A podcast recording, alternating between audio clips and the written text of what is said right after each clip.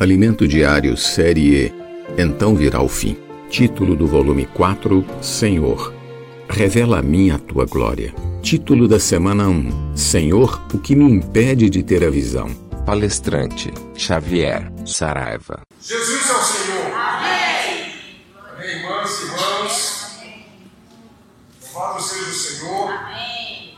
Chegamos mais uma mensagem né, do quarto volume do Diário. Tem como tema o tema, tema central, todos já sabem que é então virá o fim. E o tema dessas quatro mensagens é Senhor, revela a mim a tua glória. Senhor Jesus. E nessa noite, o tema da mensagem é um rogo, né? É um rogo meu e seu, para que, Senhor, o que me impede de ter a visão? Foi bom, foi muito bom o treino. Agora vamos falar de verdade, né? Amém? Senhor, o que me impede de ter a visão? Aleluia! Você já se perguntou, Senhor, o que me impede de ter a visão? Você já se perguntou, por que, que eu estou aqui? Por que, que eu vim para a vida da igreja? Qual foi o objetivo disso? Senhor Jesus. E nós sabemos, irmão, que a vida da igreja é bela, mas ela não é exteriormente. Né? Exteriormente, tem nada aqui. Né? Mas interiormente, ela é muito forte. Senhor Jesus. E aqueles que permanecem até hoje vivendo a vida da igreja, é porque, de uma certa forma, irmão, estão sendo atraídos por essa visão. Como o hino que nós cantamos, né? A visão que recebi. Senhor Jesus, a visão que recebi, tudo mudou. Senhor Jesus, nós conhecemos muito bem a história de Paulo, ali em caminho para Damasco. Paulo teve uma visão. Quem ele viu? Ele viu Cristo. Né?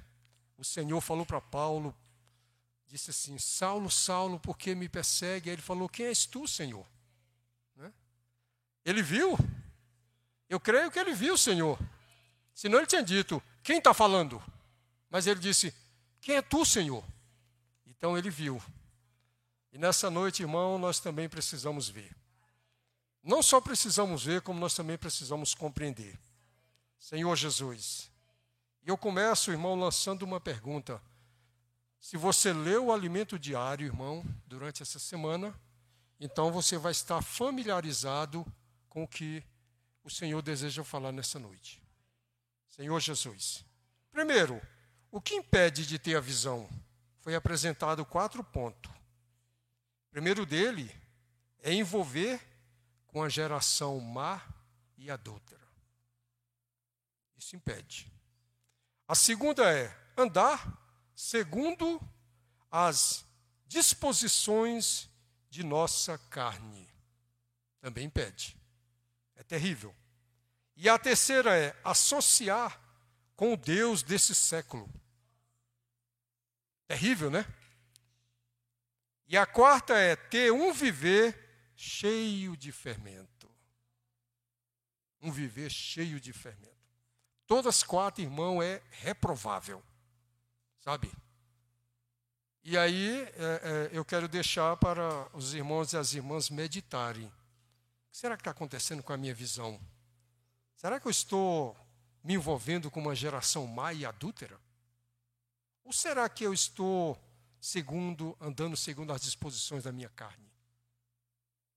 Ou será que estou me associando ao Deus desse século? Ou quem sabe ter um viver cheio de fermento? Senhor Jesus. Então a palavra profética ela nos mostra que estamos vivendo nos tempos finais. Irmão, nós estamos vivendo nos tempos finais. Talvez eu e você ainda não assimilamos isso. Talvez nós achamos que ainda temos muito tempo, né? Ah, não caia no engano dessa geração má.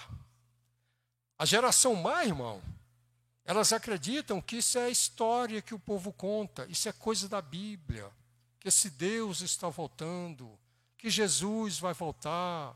Eu era menino, já escutava isso. Né? Não caia nesse engano, irmão. Jesus está voltando. Senhor Jesus. Oh, Senhor Jesus. Então foi dito o seguinte: muitos concordam que está vivendo nos tempos finais mas o seu viver não tem mudado em nada. Né? Se o seu viver está mudando, irmão, é porque alguma coisa está acontecendo na sua vida. Senhor Jesus. Mas se você olha para você mesmo, fala, mas não está não tá acontecendo nada, eu não vejo nada. Aí muitas vezes você até pensa em abandonar a vida da igreja. Irmãos, nós precisamos mudar esse conceito. O Senhor está fazendo algo em nós. Sim ou não? O Senhor está fazendo algo na sua vida? Está também fazendo na minha.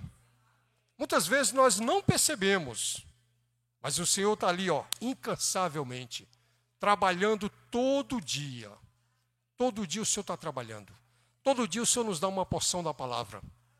E essa porção da palavra, irmão, é para ampliar nossa visão. Senhor Jesus. Por outro lado, irmão, nós precisamos anelar isso. Você também precisa querer mudar. Né? Não é só simplesmente palavras que muitas vezes nós lançamos da boca. É, eu vou mudar. Às vezes não, não, não é com palavras, são com atitudes que nós precisamos mudar no nosso dia a dia. A palavra diz assim: não é preciso que ninguém vos ensine, porque a unção que está em vós é permanente e real e ela te ensinará todas as coisas. Talvez muitas vezes você pense assim: ah, não, mas é, os irmãos não estão comigo durante a semana, então eu estou, eu estou perdido. Eu não sei para onde ir. Não basta você consultar a unção do Espírito que está em você. Senhor Jesus, em tudo que você for fazer, irmão, pergunte o Espírito: isso é, deve ou não? Senhor Jesus. E ele vai te dizer, né? Oh, Senhor Jesus. Então nós vamos ler Lucas. Nós vamos ler Lucas, capítulo 17 que nós já somos bem familiarizados com esses versículos. A partir do 26 diz que o mundo hoje, irmão, está nessa mesma condição. Assim como foi nos dias de Noé, será também nos dias do filho do homem. Ó, a palavra associa que assim como foi nos dias de Noé, lá no princípio, será também nos dias do filho do homem. Senhor Jesus. Mas a, a, a, a, população, a geração, ela continua. Eles, lá eles comiam, bebiam, casavam, davam-se em casamento. Até o dia em que Noé entrou na arca e veio o dilúvio e destruiu a todos. Hoje, irmão, nós pregamos que Jesus está voltando. Muitos riem Muitos não crê. Né? Eu pergunto, e quando Jesus voltar, o que vai acontecer com esses? Irmão, não podemos ser esses. Não pense porque você está na vida da igreja, você será poupado. Não, estou na vida da igreja. Eu não creio. Eu ainda não acredito.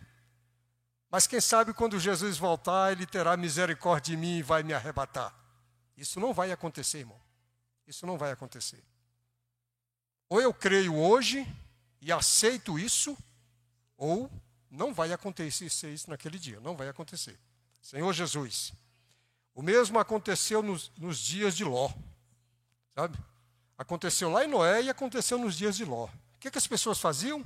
Comiam, bebiam, compravam, vendiam, plantavam e edificavam.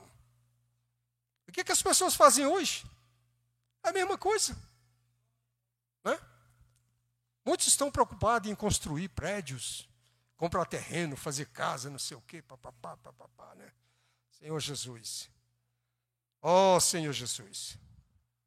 Mas no dia em que Ló saiu de Sodoma, choveu do céu fogo, enxofre e destruiu a todos. Irmãos, essa cena vai se repetir. Na volta de Cristo, aqueles que estiverem num estágio, ou melhor, num estado avançado, né? Ou melhor, né? É, pode ser no estado avançado ou principiante com cara de quem quer ficar maduro, o Senhor vai colher.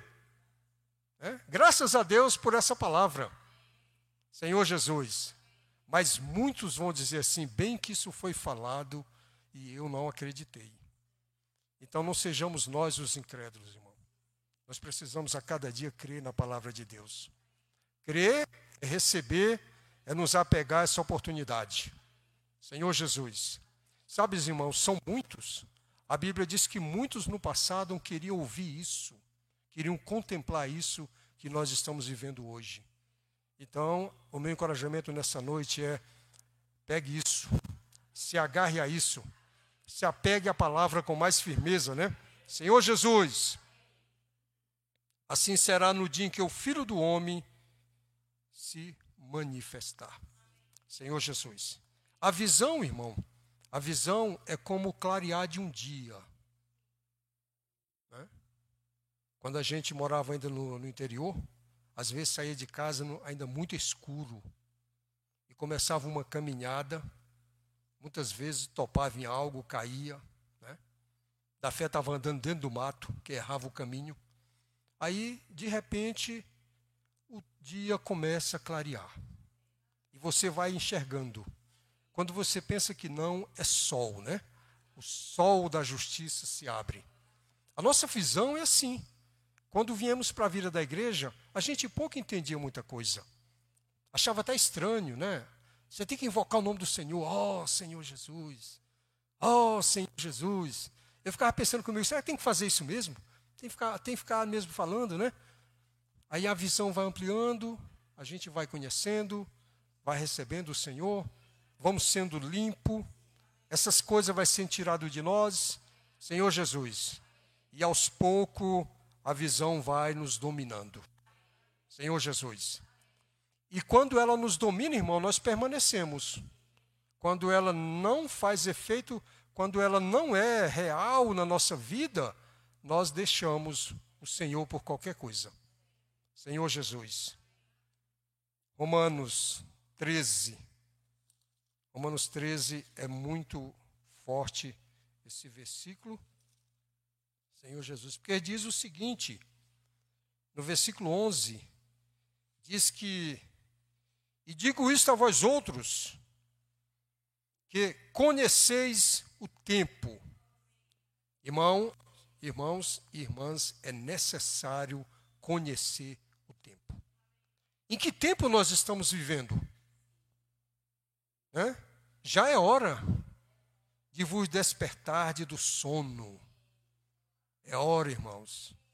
É hora de acordar. Acorda aí, ó. Acorda aí. Você conhece o tempo. Senhor Jesus, porque a nossa salvação está agora mais perto do que quando no princípio cremos. Você sabia que quanto quanto mais os dias passam na nossa vida, mais próximos está a, a consumação da nossa salvação, que é que é o Senhor nos tomar. Senhor Jesus. Então é preciso acordar. É preciso despertar. Senhor Jesus. Essas palavras, irmãos, que estão chegando a nós por meio da, da palavra profética, é para nos despertar. Senhor Jesus. Você, e eu precisa, precisa atentar para isso, irmão. Né? Você ainda precisa trabalhar? Sim, trabalhe. Você ainda precisa estudar? Estude. Né? Você ainda precisa investir para manter uma vida melhor? Faça isso. Mas não esqueça de uma coisa, irmão. O tempo está findando. Senhor Jesus, nós temos uma percepção Né? Camine olhando para frente. O Senhor virá. Senhor Jesus, vai alta noite e vem chegando o dia. Deixemos, pois, as obras das trevas. Nós sabemos que a noite é trevas, né? É? Senhor Jesus, se a gente desligar as luzes aqui agora tudinho, ninguém vai ver nada. Não é verdade? Senhor Jesus, vai alta noite e vem chegando o dia, deixemos, pois, as obras das trevas, revestimos-nos das armas da luz. Ó oh, Senhor Jesus, Senhor Jesus. Como é, como é encorajador, né? É só uma questão de despertar, de acordar. Né? Toca aí no irmão, fala assim: acorda, irmão. Acorda aí, irmão. Acorda. Né? Acorda aí. Você deu aquela cochiladinha, mas. Acorda aí, está na hora. Dorme não. Senhor Jesus, nós vimos quando o Senhor Jesus levou os discípulos, as, semanas atrás, na palavra, o Senhor Jesus levou os discípulos para o Getsemane. E o Senhor, muito angustiado, ia lá, orava, quando voltava, estavam todos dormindo. Aí o Senhor olhava para eles e falava assim: não consegue ficar uma hora.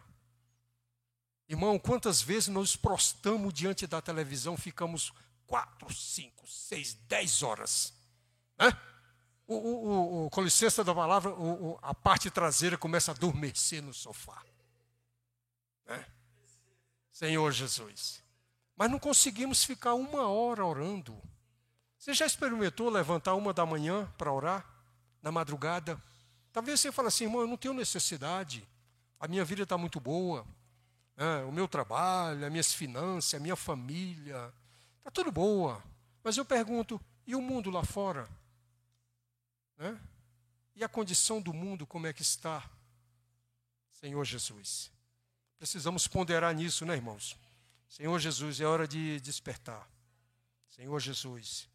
Aqui, irmão, mostra que nós temos que abandonar muitas coisas. Senhor Jesus. Versículos 13 e 14. Versículo 13: Andemos dignamente, como em pleno dia, não em orgia e bebedice, não em impudicice e dissoluções, não em contendas e ciúmes. Isso é triste. Isso é ruim. Né? Senhor Jesus.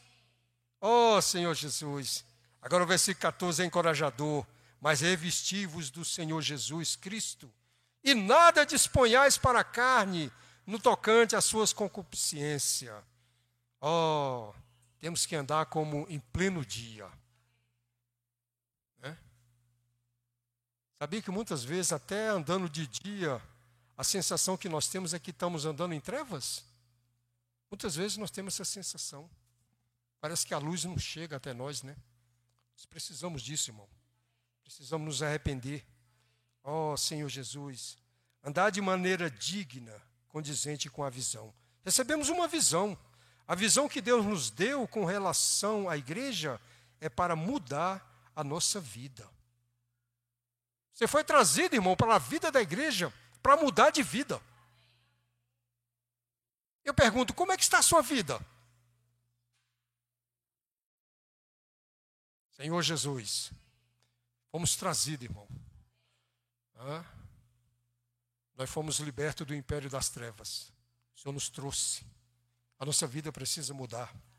Senhor Jesus, aí em Atos 26, aquela aquela conversa que Paulo teve com o rei Agripa. Atos 26, versículo 19. O que ele disse? Ele disse assim, ó, pelo que, pelo que o rei Agripa, não fui desobediente à visão celestial. Irmãos, obediente à visão celestial. Uma vez uma irmã perguntou para mim se na vida da igreja tinha cura. Eu falei assim, irmã, quem é o autor da cura? Os irmãos sabem quem é o autor da cura? Cristo é Deus. Ué, se Deus é o Deus supremo da igreja, eu pergunto: na igreja tem cura? Sim ou não? Tem cura, irmão. Tem libertação. O Senhor nos faz prosperar. O Senhor é o Deus do ouro e da prata. Deus é rico. Ela falou: não, porque eu fui noutra igreja esses dias, porque lá estavam curando. Senhor Jesus. Minha irmã, o Deus que cura é o Deus que nós servimos. Né? Para mim, a vida da igreja é o lugar apropriado. É o único lugar. Foi o lugar que o Senhor me colocou. Aqui eu preciso, irmão, crer. Eu preciso perceber que Deus faz todas as coisas. Senhor Jesus, Deus cura, irmão. O que ainda está faltando em nós é se manifestar a cura. O problema não está em Deus. O problema está em mim. Na minha incredulidade, na minha falta de fé. Tem nada errado com Deus. Com Deus está tudo certo. Hã? Lá no final nós vamos ver aquela questão do cego, né? Vamos avançar aqui. Nós vamos ser obediente à visão. Senhor Jesus.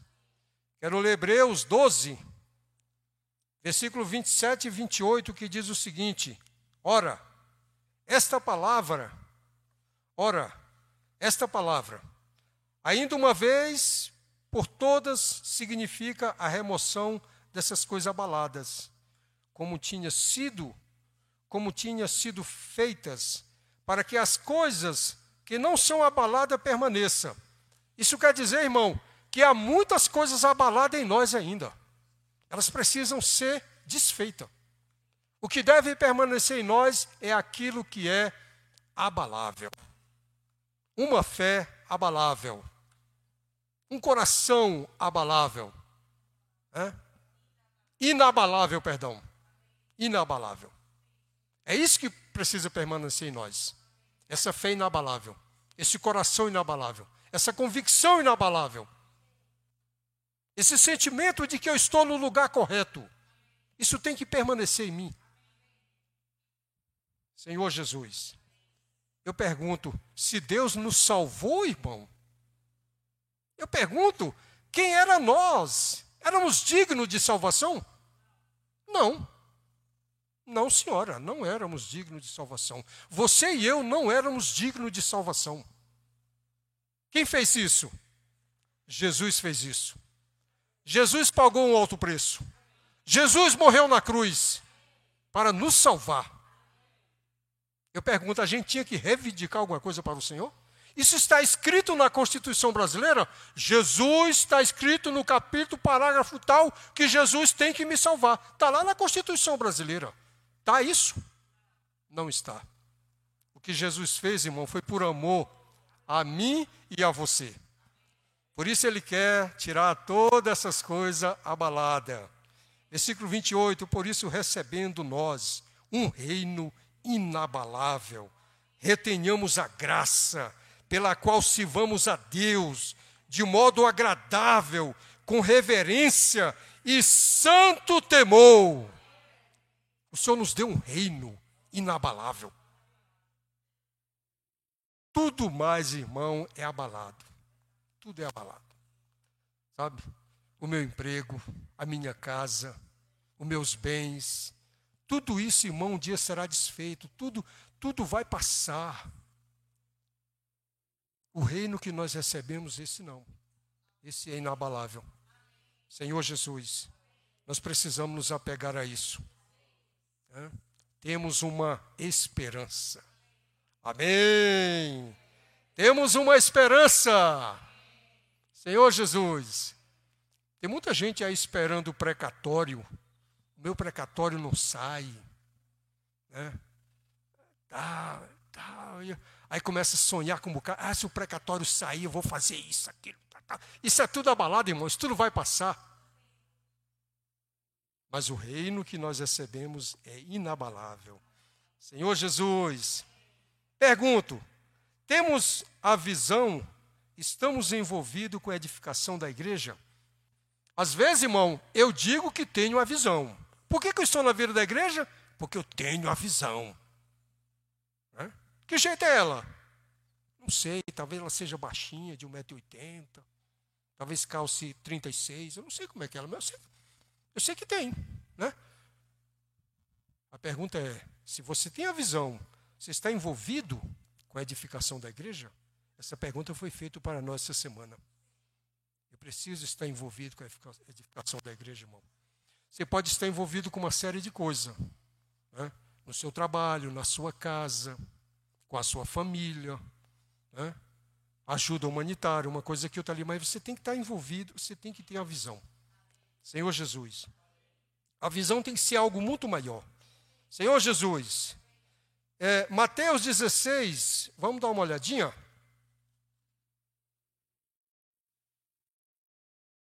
Mateus 16. Diz assim, ó. Aproximaram-se os fariseus e os saduceus, tentando, tentando, pediram-lhe que ele mostrasse um sinal vindo do céu. Irmãos, o que tem de gente esperando um sinal Sabe, irmão? Tem muita gente esperando o sinal. Fica olhando. Não acontece nada. Não acontece nada. Né? A NASA, a NASA instalou lá no deserto, lá que eu não sei o nome do deserto. Talvez Vinícius conhece bem essa história, né? Está ali formando. A NASA instalou, instalou lá grandes antenas para captar coisa do céu. As antenas estão lá, ó. Não acontece nada. Não vai acontecer nada. Investiram milhões. Está lá as antenas, ó. Se um grilo piscar as antenas, pega. Vai acontecer alguma coisa? Vai vir alguma coisa do céu? Não vai vir nada, irmão. O que tinha de acontecer já aconteceu. O, sinal, o Senhor já deu os sinais. O Senhor já preparou todo o cosmo. O Senhor já fez todas as coisas. Aí o homem fica catando. Tem tantos, tem crentes por aí, irmão. Traz um sinal. Onde é que tem um sinal? Alguém pode dizer onde tem um sinal? Então os fariseus e os saduceus pediram um sinal. Olha o que, que o Senhor fez, o Senhor disse. Ele, porém, respondeu: Chegado a tarde, Dizeis, haveis bom tempo, porque o céu está avermelhado. A gente não tem essa mania? Olha assim. Às vezes eu olhar da janela da minha casa, amanhã vai estar frio. Olha como é que está o céu. Vermelho. Somos astrônomo, é astrônomo, né? Somos pessoas que conhecemos esse, esses sinais. E pela manhã, hoje haverá tempestade, porque os céus está em vermelho, sombrio. Sabeis, na verdade, discernir o aspecto do céu e não podeis discernir os sinais dos tempos? Essa é uma paulada. Você e eu sabe discernir se vai fazer frio, se vai haver tempestade, mas não sabemos discernir os sinais dos tempos. Irmãos, quantos sinais estão acontecendo? Todo dia, quando nós ligamos o veículo de comunicação, está acontecendo uma coisa na terra, num lugar, no outro, no outro. É terremoto, é maremoto, é, é, é, é, é o quê? Fogo, em alguns lugares estão se acabando com fogo, em outros lugares estão se acabando com seca, o Nordeste está se acabando com água. Sinais, irmãos, estão acontecendo. Nós temos que discernir isso. Nós estamos nos aproximando do fim. Senhor Jesus, uma geração má e adúltera pede um sinal. Aí o Senhor falou: ó, nenhum sinal. Nenhum sinal lhe será dado, senão o de Jonas. Os irmãos sabem qual é o sinal de Jonas, né? A gente vai ver daqui a pouquinho. Ó oh, Senhor Jesus, um grande sinal. Um grande sinal. Agora, no meio desses incrédulos, tinha um que reconheceu isso, que foi Nicodemos. Nicodemos reconheceu isso. João 3, havia um fariseu, um homem chamado Nicodemos, um dos principais dos judeus, esse de noite. Esse era sábio, conheceu os sinais, mas era tímido. Ele foi ter com o Senhor de noite. Sabe, irmão? Para as pessoas não verem. De noite, foi ter com Jesus e disse: Rabi, sabemos que é mestre vindo da parte de Deus, porque ninguém pode fazer estes sinais que tu fazes se Deus não estiver com ele. Olha, irmão, os fariseus pediam né? Os fariseus e os saduceus pediam sinal, mas esse, esse judeu aqui, ó, podemos, ele viu os sinais. Foi o único que viu os sinais. Agora eu pergunto, por que será que ele viu os sinais? Ele estava atento. Ele era um sábio, né? Entendeu? Ele era um sábio. Com certeza ele, ele, ele discorria pelas escrituras, ele lia, ele estava atento, né? Senhor Jesus.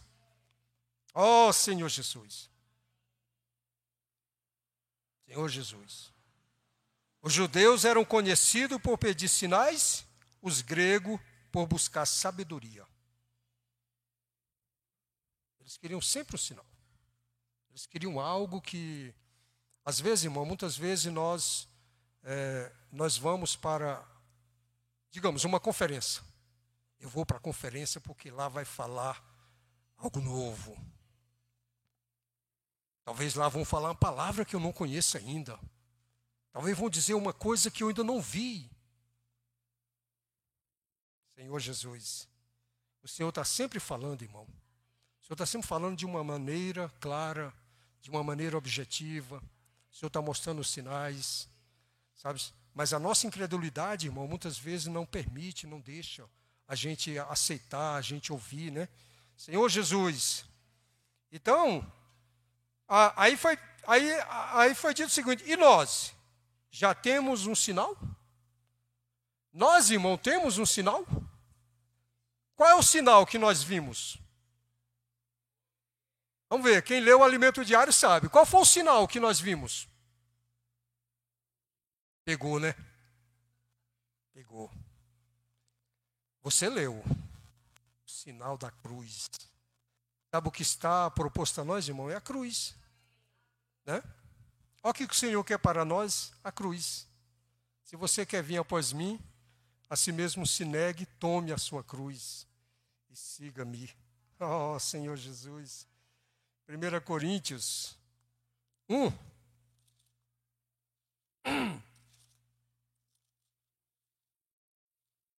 1 Coríntios 1, versículos 21 ao 23.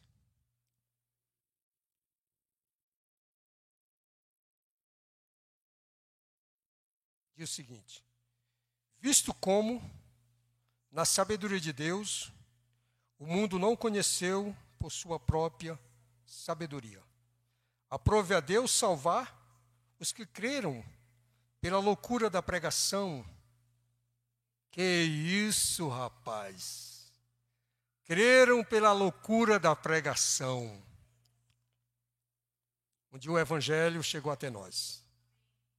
Um dia disseram para mim que eu precisava invocar o nome do Senhor. Eu precisava receber o Senhor como seu Salvador. Achei isso estranho. Você precisa receber Jesus como seu Salvador. Senhor Jesus. Porque tanto os judeus pedem sinais, como os gregos buscam sabedoria. Mas nós, amém? Mas nós pregamos a Cristo crucificado, escândalo para os judeus, loucura para os gentios. Senhor Jesus. Mas para nós, os que fomos chamados, tanto judeu como grego, pregamos a Cristo, poder de Deus sabedoria de Deus, porque a loucura de Deus é mais sábia do que os homens, e a fraqueza de Deus é mais forte do que os homens. Isso falta dar um nó na nossa mente, né? Como é que é isso? Como é que é isso? Nós pregamos esse Cristo, irmão. Esse Cristo crucificado. Senhor Jesus. Essa é a nossa pregação. Foi isso que nos ganhou. Foi isso que nos atraiu. Foi essa coisa louca. Né? Senhor Jesus. Oh, Senhor Jesus, amém. Senhor Jesus, amém. Romanos 1, 20.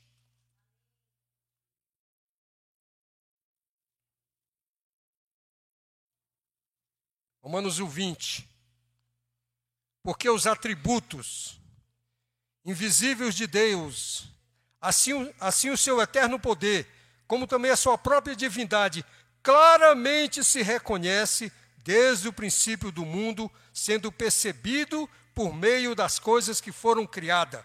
Tais homens são por isso indisculpável.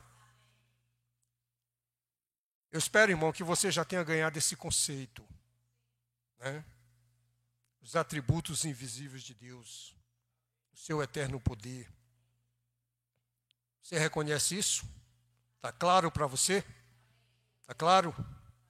Então, tais homens são por isso indisculpável. Não podemos negar isso, irmão. Não podemos. Essa é a palavra profética. É o que está sendo trabalhado em nós, né? É isso mesmo. Ó oh, Senhor Jesus. Senhor Jesus. Então, nós precisamos nos apegar a essa palavra. A geração é má, porque dá espaço para o inimigo. Lembra que Jesus falou para eles que eles eram uma geração má? A geração má dá espaço para o inimigo. Né? Quando nós não nos voltamos ao Senhor, por tudo a gente dá espaço para o inimigo. E adúltera, porque ama outras coisas além de Deus. Rapaz, isso aqui pesou em mim. Ama outras coisas além de Deus. Vamos relembrar uma coisa. Qual é o primeiro mandamento?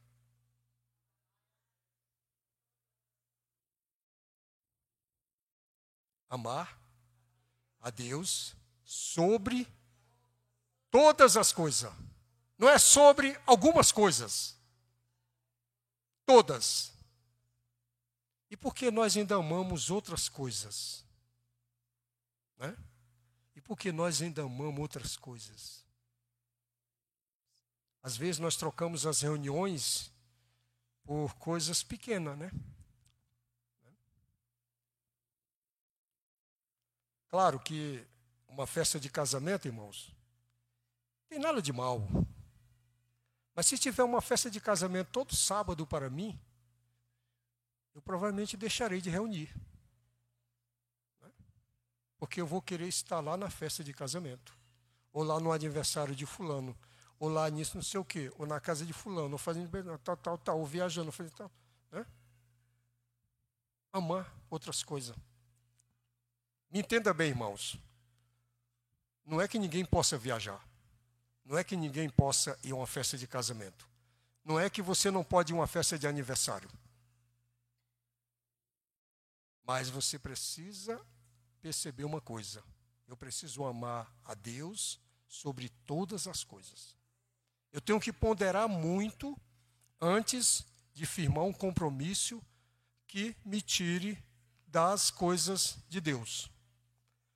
Domingo, dia 7 de agosto, está proposto para a gente sair para as ruas para pegar o Evangelho. Domingo, dia 7 de agosto. Então, se você. Captei. Peguei. 7 de agosto. É dia da pregação do Evangelho. Vamos ver o que o mundo vai preparar para você. Que prato ele vai lhe oferecer. E aí, quando chegar lá, você me conta. Né? Se você não aparecer aqui no domingo pela manhã para pregar o evangelho, para vir para a reunião, é porque alguma coisa aconteceu. Senhor Jesus, é possível? Claro que é, porque o inimigo quer nos tirar disso. Né? Quando, quando o Senhor botou isso no nosso coração, o inimigo, ah, 7 de agosto, vou arranjar um programinha para você. Você vai gostar. Aquele banhozinho de piscina vai estar tá quente. Aquele aniversário de fulano. Aquele almoço na casa da fulana. Aquela viaginha que você não pode deixar de fazer. Às vezes você não tinha nem programado. Né? Senhor Jesus. Irmãos, precisamos amar a Deus sobre todas as coisas. É, irmão, precisamos nos apegar ao Senhor. Então a geração mais é isso, né? Pergunta: o falar de Deus nesses últimos tempos tem mudado nossa vida? O que você tem sentido, irmão?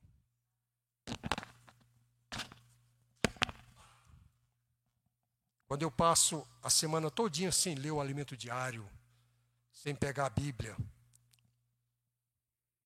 qual será o meu sentimento, hein? Qual será o seu sentimento? Aí quando é na sexta-feira você se lembra, puxa, amanhã é dia da, da reunião. Peguei o alimento diário, não fiz nada. Você está, sabe como? Como um rio seco. Tem água. Não flui. Tem nada. Levanta de manhã, não tem força para orar. Porque você ficou a semana inteirinha sem contato com a palavra. Você pode dizer ali meia dúzia de palavras, né? aclamar o Senhor, invocar o Senhor. Aí o Senhor, na sua misericórdia, o Senhor supre. O Senhor ainda é tão bom que o Senhor dá. O Senhor ainda concede graça, né? Senhor Jesus, nós precisamos, irmãos, mais do que nunca, ter uma percepção, irmão. Precisamos da palavra de Deus. Senhor Jesus. Olha só, quando Jonas pregou para os ninivitas, eles se arrependeram. Os irmãos lembram a historinha de Jonas? o Senhor mandou Jonas para Ninívia. O que, que Jonas fez? Caiu num barco e, ó, eu vou é por aqui. Dia sete é dia de pregar o evangelho, ó, eu vou é por aqui, ó. Vou por aqui. Pegou o beco. Senhor Jesus, tentando escapar de Deus, o que, que Deus fez? Mandou um grande peixe engoliu a Jonas. Cuidado, irmão. Cuidado para você não ser, não ser engolido por um grande peixe. Não, nem pense nisso. Nem pense. Aí quando Jonas foi cuspido pelo peixe, vomitado pelo peixe, o que, que ele fez? Mateus 12. Ele pensou comigo, não, agora não dá mais, agora ou eu levo a coisa a séria, né? Irmão, será que nós estamos esperando ser engolido por um peixe? Hã? Olha, eu quero dizer uma coisa para os irmãos e para as irmãs: não tenha inveja disso. Isso não é bom, não. Senhor Jesus. Jonas 12, 41, perdão, Mateus, né? Mateus 12, 41.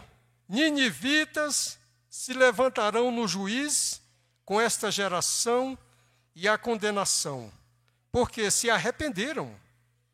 Se arrependeram, olha só, irmão. Porque se arrependeram. E com a pregação de Jonas, e eis aqui está quem é maior do que Jonas. Né? Então, depois que Jonas voltou e falou para eles, eles se arrependeram. E quantas vezes nós ficamos negociando, o senhor fala assim, fala para ele. Não, senhor. Fala para ele. Fala do evangelho para ele. Pergunta se você pode orar por ele. Não, senhor. Não. Eu não conheço essa pessoa. O Senhor quer, irmão, que nós precisamos ter esse coração. O segundo coração de Jonas, o coração arrependido de Jonas. Amém? Ele pregou os inivitas e aquela, aquela geração todinha se arrependeu. Senhor Jesus. E aí eu achei algo interessante, porque em Mateus 11, volta uma páginazinha aí, Mateus 11, lá no 21.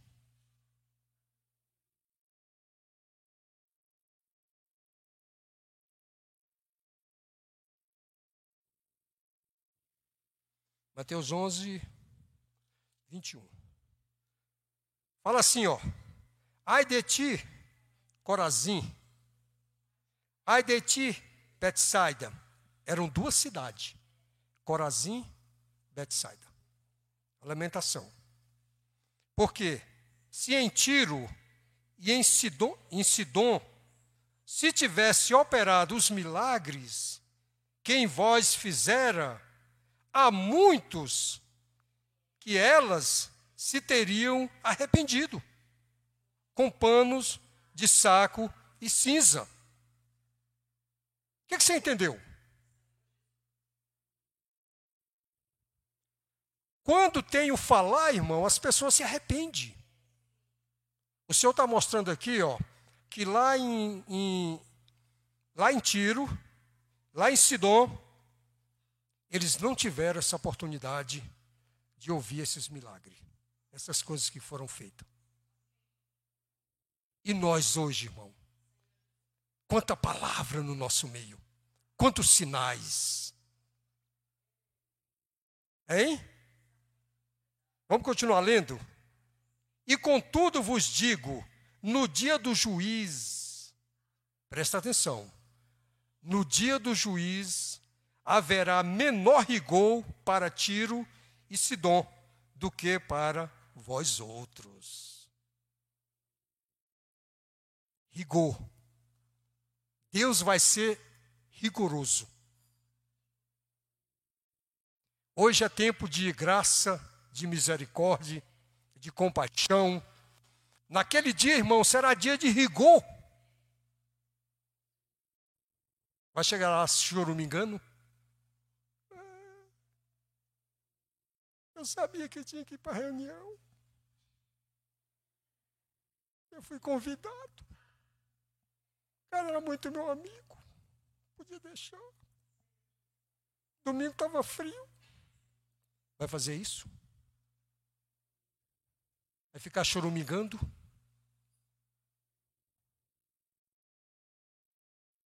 Senhor Jesus. Contudo vos digo, no dia de juízo haverá menor rigor para Tiro e Sidom. Aqui mostra que o Senhor vai ter misericórdia deles, tanto de Tiro como de Sidom. Né? Por isso que o Evangelho hoje está sendo pregado, irmão. Porque naquele dia ninguém pode dizer que não ouviu o Evangelho. Ninguém. Está sendo pregado por, por meio da televisão, está sendo pregado pela internet, pelo YouTube, está sendo pregado no mundo inteiro a palavra. E nós somos os bem-aventurados porque temos a palavra profética. Nós temos servos de Deus fiel à nossa frente. Homens que elaboram na palavra todo dia, se prostam diante de Deus para buscar a revelação da palavra para nos trazer, irmão. Então, somos indisculpável. Somos indisculpável. Quando, porém, vos. Cadê? Ah, não, perdão aqui. Tu, Cafarnaum, elevaste-as, porventura, até o céu? Descerás até o inferno? Porque se em Sodoma se tivessem operado os milagres que em ti se fizera, teria ela permanecido até o dia de hoje. Digo-vos, porém, que menor rigor haverá no dia do juiz para com a terra de Sodoma do que para contigo. Essa palavra não está só escrita, não, irmão. Essa palavra aqui é para contigo. É uma alerta. É para comigo. É para com você. Você não pode dizer assim, ah, nessa noite o irmão Xavier está lendo e apontando para mim, não. A palavra está apontando. A palavra está mostrando o que é para você. Aleluia! Então haverá menos rigor. Sabe, irmão? A palavra diz que não retarda o Senhor a sua volta, como muitos o julga demorado. É porque Ele quer que nos arrependemos. O que o Senhor quer hoje de nós, irmão, não é mais conversão, é arrependimento. Nós, já, nós já nos convertemos. Nós já nos entregamos ao Senhor. O Senhor só quer só arrependimento. Né? Não é que eu e você não podemos pecar, mas nós temos que nos arrepender e voltar. Senhor Jesus, o Senhor hoje está falando essa palavra, irmão. Ó oh, Senhor Jesus. Igor, isso é um alerta. Estamos acostumados a ouvir, mas nossa vida não muda. Toda semana nós ouvimos, mas, mas pouca nossa vida muda. Avançar aqui rapidinho. Aí foi falado com a questão do fermento. O fermento impede de ganhar a visão. Senhor Jesus. O fermento também foi mostrado para nós, irmão, em três aspectos. O fermento do, de Herodes, né, que está relacionado com o mudanismo e a política. Cuidado, irmãos. Esse ano tem eleição. Cuidado para você não se envolver com isso. Se você tiver que ir na urna, vá. Vá cumprir o seu direito de cidadania. Faça isso. Né? Você é um cidadão brasileiro ainda? Faça isso. Mas não se envolva. Não tome partido. Há uns meses atrás eu tive uma experiência. Né? Quando eu pensei que não, estava defendendo um certo candidato. E o Senhor falou fortemente comigo: cuidado. O Senhor falou: você não precisa disso. E eu tomei uma posição, irmão. Não quero me envolver com isso. No dia eu vou lá, né? Cumprir com a minha cidadania. Encorajo os irmãos, aqueles que quiserem, aqueles que queiram fazer isso. Né? Então, o fermento de Herodes é isso: é mudanismo e política. O fermento dos saduceus querer conciliar as coisas de Deus com as coisas da mente. Eles negavam a ressurreição de Jesus e a existência da verdade, né? E pregava que tudo era relativo e permitido. É o que nós estamos vivendo hoje. Hoje, irmão, nós, cidadãos de bem, não podemos mais sair na rua aí. Cuidado com o que fala. Cuidado com, com, com essas pessoas que, que? Mudança de gênero, de, de enfim. Né? Cuidado. Cuidado com o que você fala. Se você tiver que falar algo, fale para ele, posso orar por você? Isso aí não vai, isso aí não vai te incriminar em nada, irmão. Né? Fora disso, não fale mais nada. Mais nada. Ah, mas eu falei para defender. Não, não defenda. Também não critique. Também não acuse. É isso que está acontecendo. Tudo é relativo e permitido. Teologia moderna. Eu confesso, irmão, que eu tive. Eu ainda estou tendo muita dificuldade de aceitar essas coisas. Estou tendo muita dificuldade. E tem hora que eu sou crítico. E tem hora que eu sou repreendido pelas minhas filhas. Estou tendo muita dificuldade disso, mas, Senhor, eu quero aprender né, a respeitar tudo isso. Porque isso não vai influenciar em nada na nossa vida, irmão. O que vai influenciar na nossa vida é a salvação que Deus tem preparado para nós. Amém? É isso que vai influenciar. É isso que vai nos levar a reinar com Cristo. Senhor Jesus. Aí também foi mostrado o fermento dos fariseus, que está em Lucas 12, na parte B, 1b, que eu não vou ler, fala da hipocrisia, né? relacionado com a atuação, relaciona-se com a atuação de um ator. Ali foi mostrado, irmão, que muitas vezes a nossa vida é como a vida de um ator. Os irmãos sabem o que é um ator, né? É alguém que encena, é, interpreta um personagem. E aí foi mostrado para nós, irmão, que muitas vezes nós somos uma pessoa nas reuniões, e no nosso viver nós somos outra pessoa. Né? Tem até aquela, aquele, aquele sentimento daquela irmã, né? Que queria morar no local de reunião. Irmã Rosa, está sendo bom morar no local de reunião? Irmã Rosa pode falar para a gente, né? Ah, irmão, como é bom morar no local de reunião. Eu queria morar aqui. Quantos de vocês queriam morar nessa reunião aqui? Hein? Aqui a gente está orando, né? Não tinha tempo para contenda, discórdia, né? Aqui, aqui eu sou uma pessoa. Aí sai fora do portão, aí tira a capa de, do personagem. Agora, né? Agora eu sou o irmão Xavier. Né? Senhor Jesus, isso foi chamado de hipocrisia. Senhor Jesus, tem um viver duplo. Na reunião é um cristão, em casa outra pessoa. Senhor Jesus. Mas tem hora, irmão, que é esse o nosso sentimento mesmo, né? Bem que eu gostaria de ficar só nas reuniões. Porque aqui, irmão, nós deixamos os problemas lá fora. Mas quando nós chegamos em casa, nós encaramos os problemas de frente. É o marido que não está bem, é a esposa que não está bem, é os filhos, é as dívidas. Quem não tem dívida nesses dias, né? né? Quantas dívidas, né? Quantos problemas nós temos? É no trabalho, é uma coisa, é outra, né? Senhor Jesus. Mesmo assim, irmão, não podemos ter um viver duplo. Precisamos ser simplesmente um servo de Deus. Um servo de Deus é no local de reunião, é nas reuniões, é em casa, é com a esposa. Claro que tem hora que, que choca, né? A esposa fala uma coisa, o esposo fala outra e tal, tal, tal, tal. Aí é preciso parar, vamos parar, vamos parar, vamos parar, vamos Orar, eu não sei se nesse estágio tem condições de orar, né? Não tem. Não, não adianta ser tão. Ai, irmão, quando eu estou quebrando o pau com meu marido, aí eu me sento e vou orar. Conversa é essa. Mas nós precisamos voltar ao Espírito, irmão. Sabe, nós precisamos de um tempo. Precisamos sair da esfera carnal e voltar à esfera espiritual. E isso requer dos dois, viu? Não adianta só cobrar da esposa nem do esposo. Tem que ser os dois.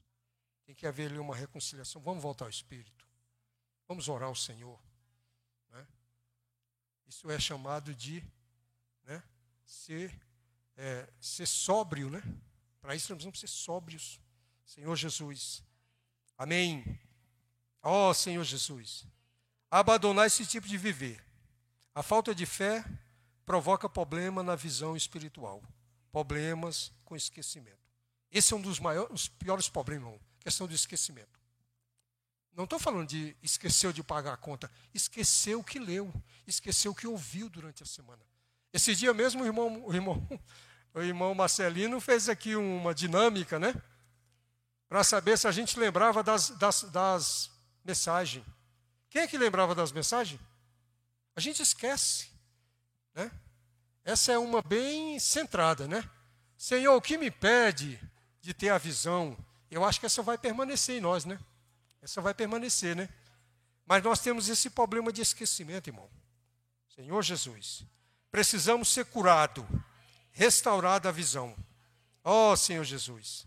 Eu vou parar por aqui, ainda tinha mais algo para falar, mas não vai dar o tempo, né? Eu acho que está bom, está de bom tamanho. Espero que o Senhor tenha, tenha alcançado você, irmão. Né? Eu espero que você e eu possamos ter uma postura diferente com relação ao reino inabalável que recebemos, com relação à palavra que nós temos recebido durante toda a semana. Né? E só tem uma forma, irmão: nós precisamos ir aos pés do Senhor e falar: Senhor, eu quero ser curado. Cura o meu coração. Né? Ah, cura o meu coração, me, me, faz, me faz ser obediente a Ti. Me faz compreender a Tua palavra me faz ter aptitude para com a palavra, me leva para a tua palavra durante a semana. Senhor Jesus. Uma experiência rapidinho, quando no início da semana comecei a ler essa mensagem, li a mensagem todo dia, não entendi nada. Falei, Senhor, tem misericórdia. Aí li uma segunda vez, li uma terceira, li uma quarta, li uma quinta vez. Sabe, aí a coisa foi, sabe, a mente vai abrindo, você vai compreendendo, sabe? Então, essa palavra, irmão, primeiramente, ela é para mim. Né? É cura para mim. É ganho para mim. Né? E se você nessa noite foi curado por meio dessa palavra, se você também recebeu essa palavra e não ficou muito clara, vá ler novamente o alimento diário. Chegue em casa e fala, agora eu vou sentar e vou ler novamente, porque eu também quero ganhar isso. Amém? Amém. Jesus é o Senhor.